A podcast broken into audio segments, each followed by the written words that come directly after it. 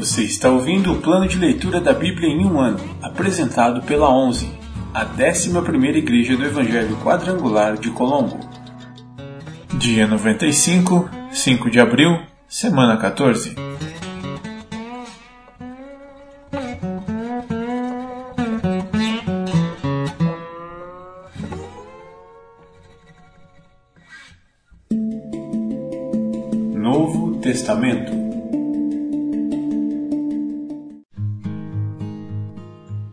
Mateus, capítulo 26, versículos do 47 ao 75.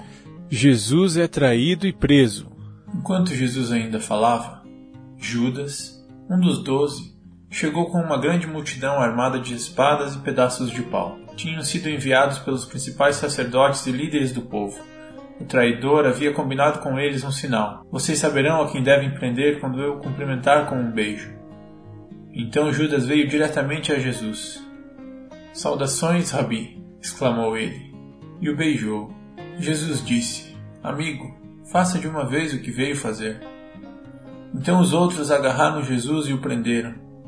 Um dos que estavam com Jesus puxou a espada e feriu o servo do sumo sacerdote, cortando-lhe a orelha. Guarde sua espada, disse Jesus. Os que usam a espada morrerão pela espada. Você não percebe que eu poderia pedir a meu Pai milhares de anjos para me proteger e ele os enviaria no mesmo instante? Se eu o fizesse, porém, como se cumpririam as Escrituras, que descrevem o que é necessário que agora aconteça?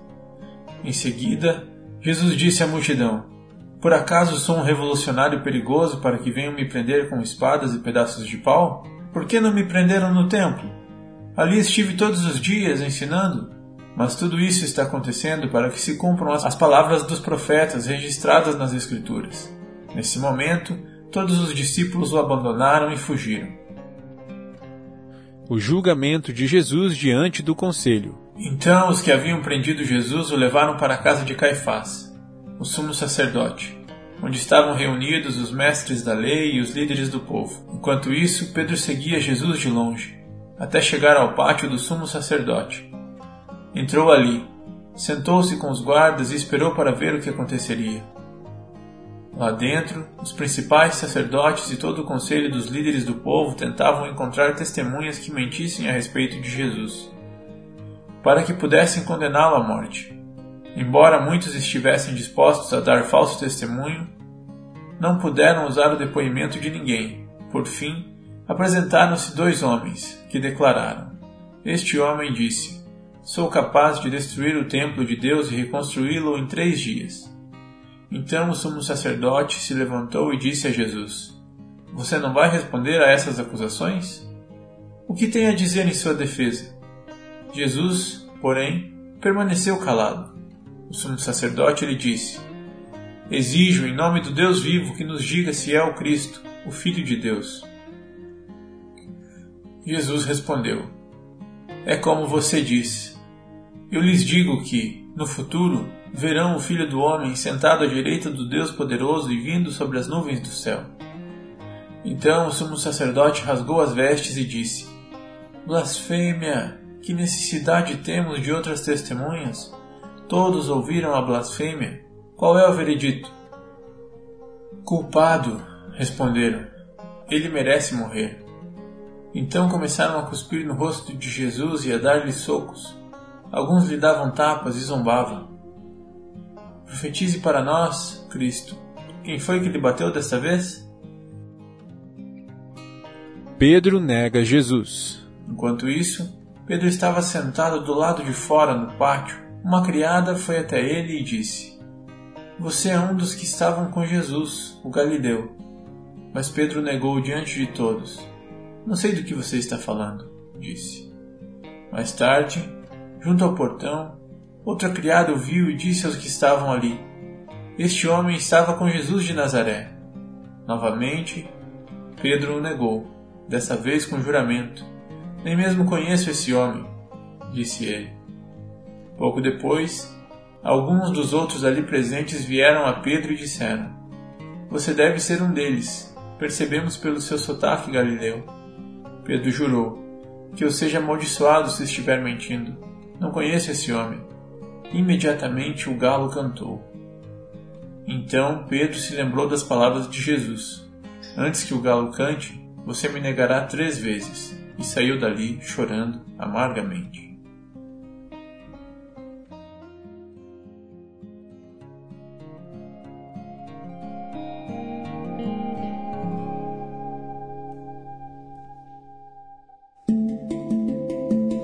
Antigo Testamento.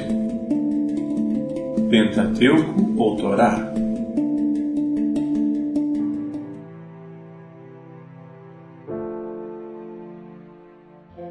Livro de Deuteronômio, capítulo 3 Vitória sobre Og de Bazã. Em seguida, voltamos e nos dirigimos à terra de Bazã, onde o rei Og e todo o seu exército nos atacaram em Edrei. Mas o Senhor me disse: não tenha medo, pois eu lhe dei a vitória sobre Og e todo o seu exército, e lhe darei toda a terra dele. Trate-o como você tratou Seom, rei dos amorreus, que vivia em Esbom. Então o Senhor, nosso Deus, entregou em nossas mãos o rei Og e todo o seu povo. Nós os aniquilamos de modo que não restaram sobreviventes. Conquistamos todas as sessenta cidades deles, a região inteira de Argob, no reino de Bazã não deixamos de tomar uma cidade sequer. Eram todas fortificadas com muralhas altas e portões com trancas. Na mesma ocasião, também conquistamos muitos outros povoados sem muros.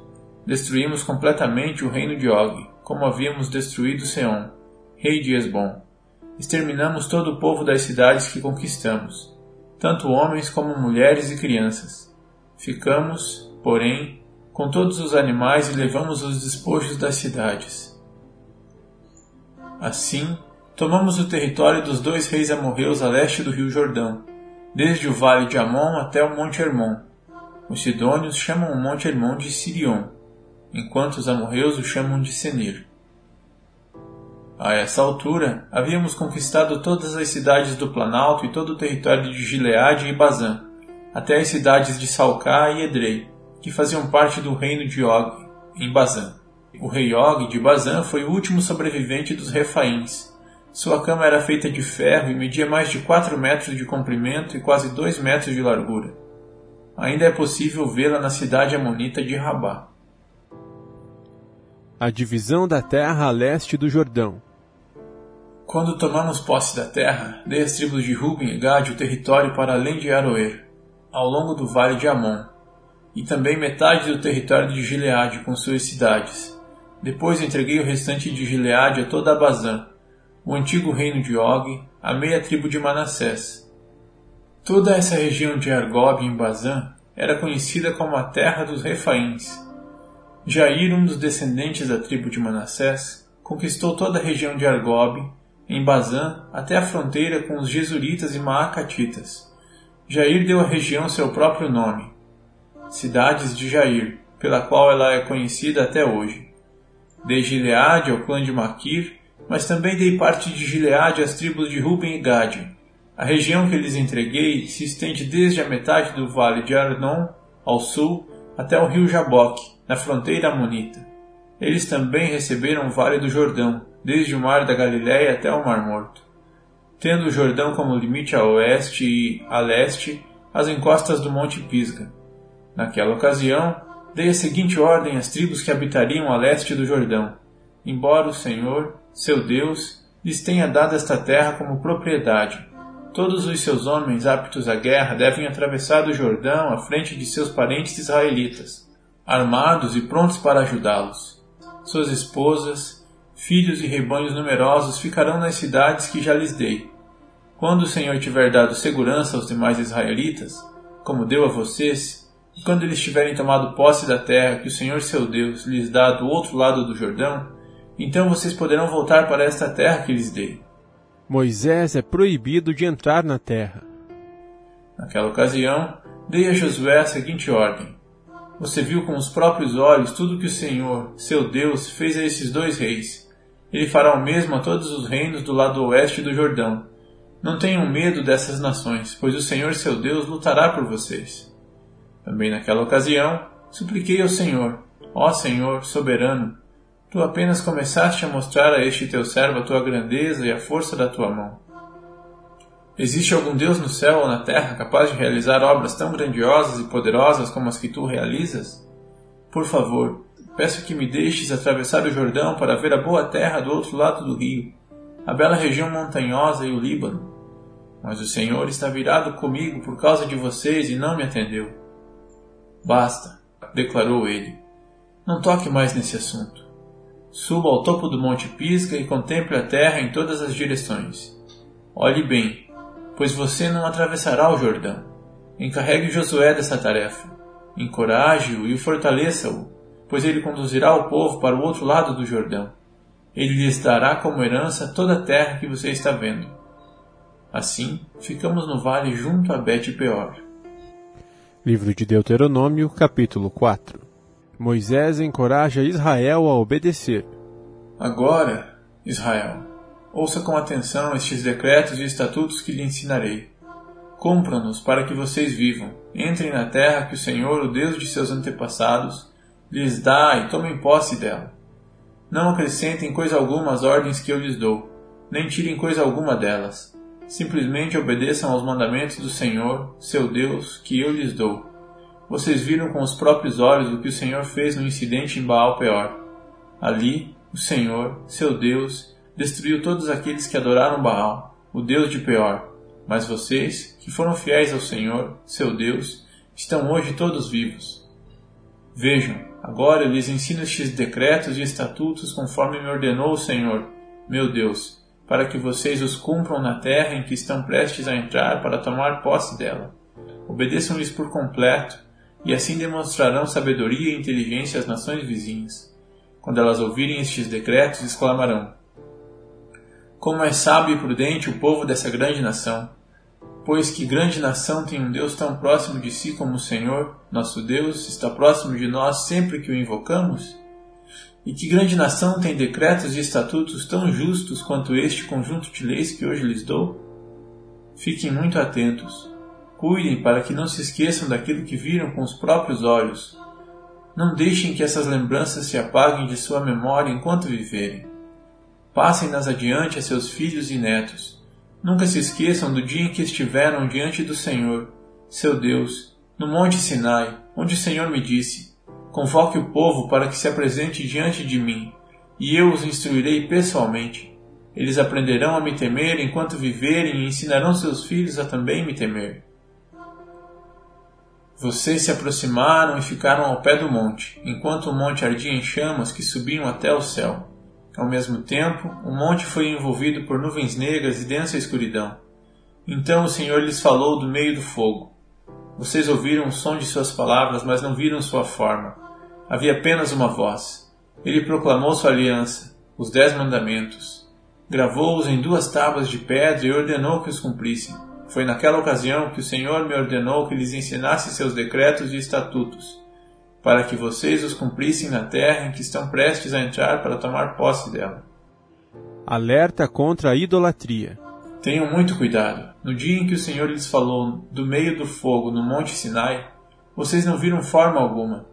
Portanto, não se corrompam fazendo ídolo de qualquer forma, seja de homem ou de mulher, de animal terrestre, de ave no céu, de animal que rasteja pelo chão ou de peixes das profundezas do mar e quando olharem para o céu e virem o sol, a lua e as estrelas, todo o exército do céu, não caiam na tentação de prostrar-se diante deles e adorá-los. O Senhor, seu Deus, os deu a todos os povos da terra. Lembrem-se de que o Senhor os libertou do Egito, uma fornalha de fundir ferro, para torná-los seu povo e sua propriedade especial, como hoje se vê. E, no entanto, o Senhor se irou contra mim por causa de vocês. Jurou que eu não atravessaria o rio Jordão para entrar na boa terra que o Senhor, seu Deus, lhes dá como propriedade. Vocês atravessarão o Jordão e tomarão posse dessa boa terra. Mas eu não. Morrerei aqui, deste lado do rio. Portanto, tenham cuidado para não se esquecerem da aliança que o Senhor, seu Deus, fez com vocês. Não façam ídolos de qualquer aparência ou forma pois o Senhor, seu Deus, proibiu isso. O Senhor, seu Deus, é fogo devorador. É Deus zeloso. No futuro, quando vocês tiverem filhos e netos e já estiverem habitando na terra muito tempo, Não se corrompam fazendo ídolos de qualquer forma. Isso é mal aos olhos do Senhor, seu Deus, e provocará sua ira. Hoje, apelo para o céu e para a terra como testemunha contra vocês.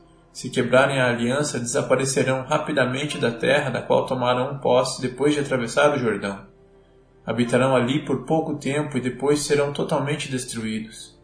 O Senhor os dispersará entre as nações, onde apenas alguns de vocês sobreviverão. Lá, em terra estrangeira, adorarão deuses de madeira e pedra, feitos por mãos humanas, deuses que não podem ver, nem ouvir, nem comer, nem cheirar. De lá, porém, vocês buscarão o Senhor, seu Deus, outra vez, e se o buscarem de todo o coração e de toda a alma, o encontrarão. No futuro distante, quando estiverem sofrendo todas essas coisas, finalmente voltarão para o Senhor, seu Deus, e ouvirão o que lhes disse. Pois o Senhor, seu Deus, é Deus misericordioso, não os abandonará nem os destruirá, nem se esquecerá da aliança solene que fez com seus antepassados. Há somente um Deus. Investiguem toda a história, desde o dia em que Deus criou os seres humanos sobre a terra até agora, e procurem desde uma extremidade do céu até a outra. Alguma vez se viu ou ouviu coisa tão grandiosa como esta? Algum outro povo ouviu a voz de Deus falar do meio do fogo como vocês ouviram e sobreviveu? Algum outro Deus já tentou tirar uma nação do meio de outra nação e tomá-la para si com provas, sinais, maravilhas, guerra, mão forte, braço poderoso e atos temíveis? E, no entanto, foi isso que o Senhor, seu Deus, fez por vocês no Egito, bem diante de seus olhos. Ele lhes mostrou todas essas coisas para que vocês soubessem que o Senhor é Deus, e não há outro além dele permitiu que vocês ouvissem sua voz que vinha do céu para instruí-los e permitiu que vissem seu grande fogo na terra para falar-lhes do meio dele. Porque amou seus antepassados, ele escolheu abençoar vocês, os descendentes, e ele mesmo os tirou do Egito com grande poder. Ele expulsou nações muito maiores e mais poderosas que vocês para estabelecê-los na terra delas e entregá-la a vocês como herança, como hoje se vê. Portanto, reconheçam este fato e guardem-no firmemente na memória. O Senhor é Deus nos céus e na terra, e não há outro além dele. Se obedecerem a todos os decretos e mandamentos que hoje lhes dou, tudo irá bem com vocês e seus filhos, e vocês terão vida longa na terra que o Senhor seu Deus lhes dá para sempre. As cidades de refúgio do lado leste. Então Moisés separou três cidades de refúgio do lado leste do rio Jordão Assim, alguém que tivesse matado outra pessoa acidentalmente sem hostilidade anterior poderia fugir para uma dessas cidades e viver em segurança. Estas eram as cidades: Bezer, no planalto do deserto, para a tribo de Ruben, Ramote, em Gileade, para a tribo de Gade, Golã, em Bazã, para a tribo de Manassés. Introdução ao segundo discurso de Moisés. Esta é a lei que Moisés apresentou ao povo de Israel. Estes são os preceitos, decretos e estatutos que Moisés deu aos israelitas quando saíram do Egito. Enquanto estavam acampados no vale junto a Bet-peor, do lado leste do Jordão, em outros tempos os amorreus ocuparam essa terra durante o reinado de Seom, que vivia em Esbom. Mas, quando saíram do Egito, Moisés e os israelitas aniquilaram esse rei e seu povo os israelitas tomaram posse do território de Seom e do território de Og, rei de Bazã, os dois reis dos amorreus que viviam a leste do Jordão. Conquistaram toda a região desde Aroer, na beira do vale de Arnon, até o monte Sirion, também chamado de Hermon. Conquistaram também a margem leste do rio Jordão até o Mar Morto, ao sul, abaixo das encostas do monte Pisga.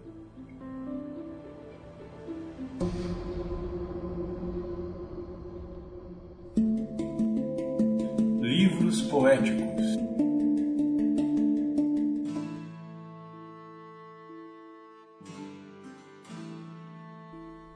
Livro de Jó, capítulo 5 Continuação da resposta de Elifaz. Grite por socorro, mas alguém responderá? Qual dos anjos o ajudará? Por certo, o ressentimento destrói o insensato, e a inveja mata o tolo. Observei que os insensatos têm sucesso por um tempo, mas desgraça repentina vem sobre eles. Seus filhos perdem toda e qualquer segurança. São oprimidos no tribunal, e não há quem os defenda. Os famintos devoram sua colheita, mesmo quando protegida por espinheiros, e os sedentos anseiam por sua riqueza, embora o mal não surja do solo, nem as dificuldades brotem da terra, o ser humano nasce para enfrentar aflições, tão certo como as faíscas do fogo voam para o alto. Se eu fosse você, buscaria Deus e lhe apresentaria minha causa. Ele faz grandes coisas, maravilhosas demais para entender, e realiza milagres incontáveis. Dá chuva à terra e água aos campos, exalta os humildes e protege os que sofrem. Frustra os planos dos maliciosos para que as obras de suas mãos fracassem. Apanha os sábios em sua própria astúcia e frustra as intrigas dos ardilosos. Ficam na escuridão em pleno dia e tateiam ao meio-dia como se fosse noite. Ele salva os pobres das ofensas dos fortes e os livra das garras dos poderosos.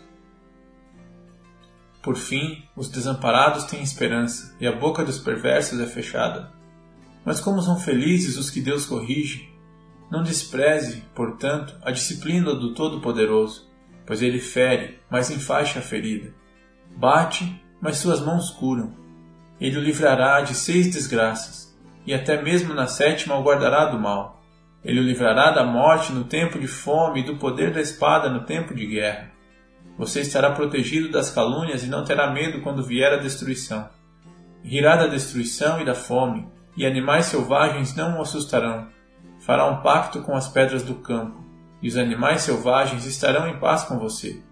Saberá que seu lar está seguro. Ao contar seus bens, de nada achará falta. Terá muitos filhos, tanto os descendentes como o capim no pasto. Em boa velhice irá para a sepultura, como um feixe de cereal colhido no tempo certo. Observamos a vida e vimos que tudo isso é verdade. Ouça meu conselho e aplique-o à sua vida.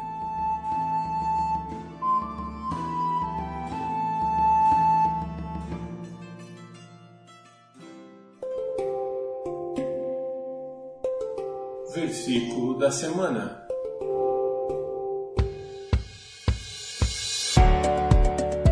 Portanto, ide, fazei discípulos de todas as nações, batizando-os em nome do Pai, e do Filho e do Espírito Santo. Mateus 28, 19. Portanto, ide, fazei discípulos de todas as nações, batizando-os em nome do Pai, e do Filho e do Espírito Santo. Mateus 28, 19. Portanto, ide, Fazei discípulos de todas as nações, batizando-os em nome do Pai, e do Filho e do Espírito Santo. Mateus 28, 19.